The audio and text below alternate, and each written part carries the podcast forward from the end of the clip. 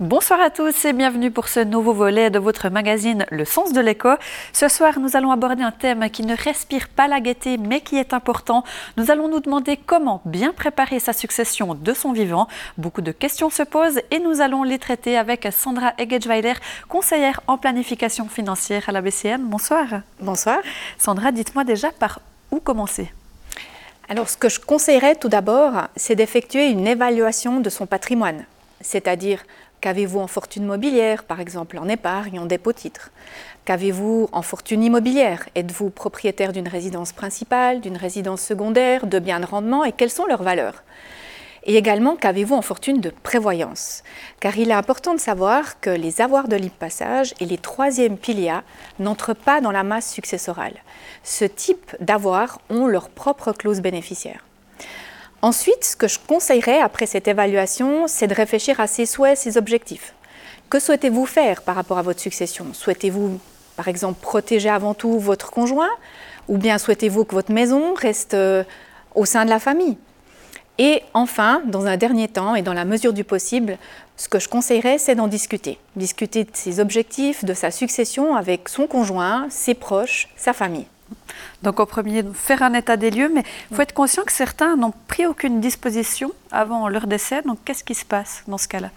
Eh bien c'est la succession légale qui s'applique et qui s'appuie sur le Code civil suisse. Le Code civil cite qui sont les héritiers légaux et qui hérite de combien. Donc les héritiers légaux sont le conjoint ou le partenaire enregistré. Il y a également les descendants, soit les enfants et les parents. Ces héritiers légaux ont droit à une part obligatoire minimale de leur succession en principe. Cependant, qui s'appelle réserve légale, excusez-moi. Cependant, il y aura une modification à partir du 1er janvier 2023 avec l'entrée en vigueur de la réforme de la loi sur les successions, puisque les parents n'auront plus droit à cette part minimale obligatoire, soit cette réserve légale, le, le législateur souhaitant que nous puissions tous disposer plus librement de notre succession. Ensuite, ce que je tiens à préciser, c'est que euh, quand on, cite le partenaire enregistré comme héritier légal, on parle du partenaire enregistré au sens fédéral, c'est-à-dire entre personnes du même sexe. À Neuchâtel, on peut contracter un partenariat enregistré cantonal entre personnes de sexe opposé. Le PAX. Exactement, qui lui n'est pas reconnu par le droit fédéral, tout comme le concubinage, d'où la nécessité de prendre des dispositions pour sa succession.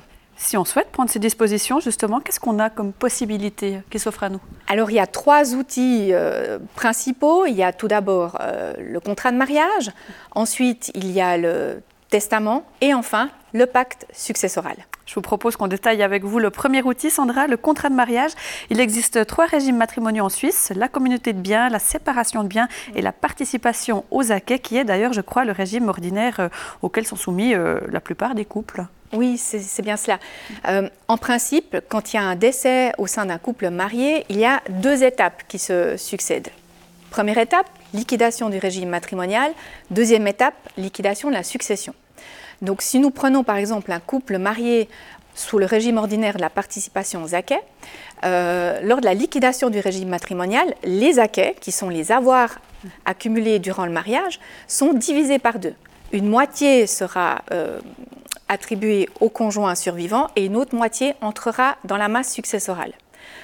En mettant en place un contrat de mariage, on peut par exemple, entre autres, attribuer la totalité des acquets et non plus la moitié au conjoint survivant, pour autant qu'il n'y ait pas d'enfants non communs. Ce contrat de mariage est un acte authentique qui se réalise chez un notaire.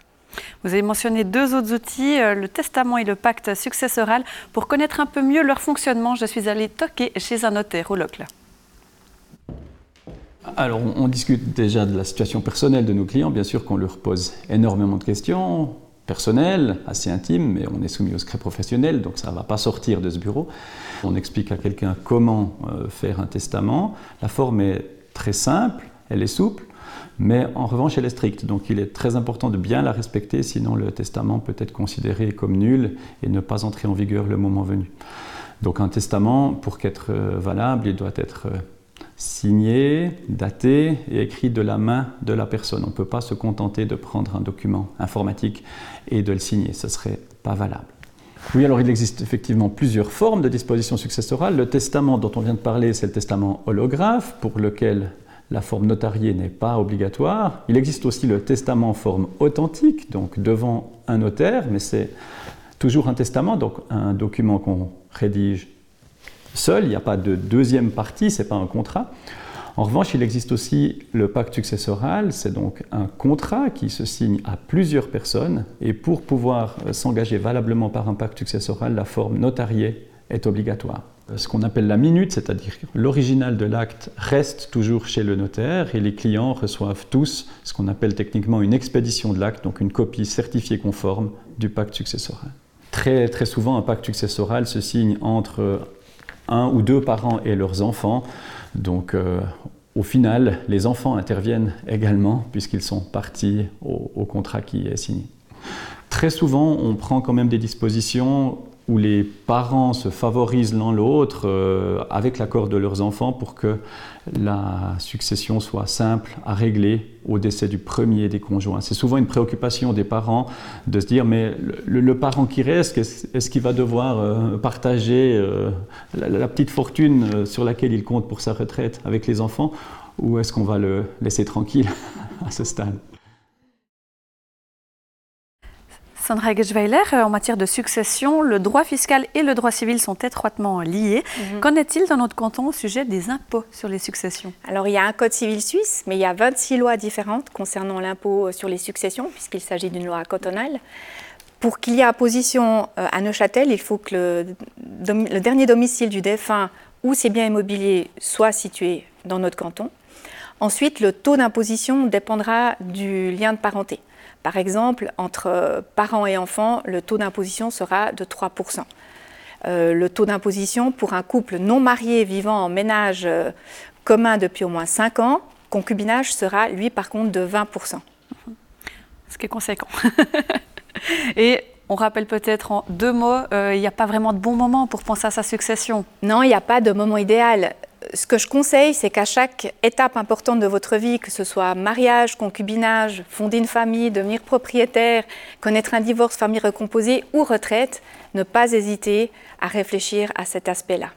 Merci beaucoup Sandra Gschweiler euh, de nous avoir euh, fait bénéficier de, de, vos conseils. Merci. Quant à vous, merci beaucoup de nous avoir suivis et je vous retrouve la semaine prochaine pour une nouvelle émission. Belle soirée.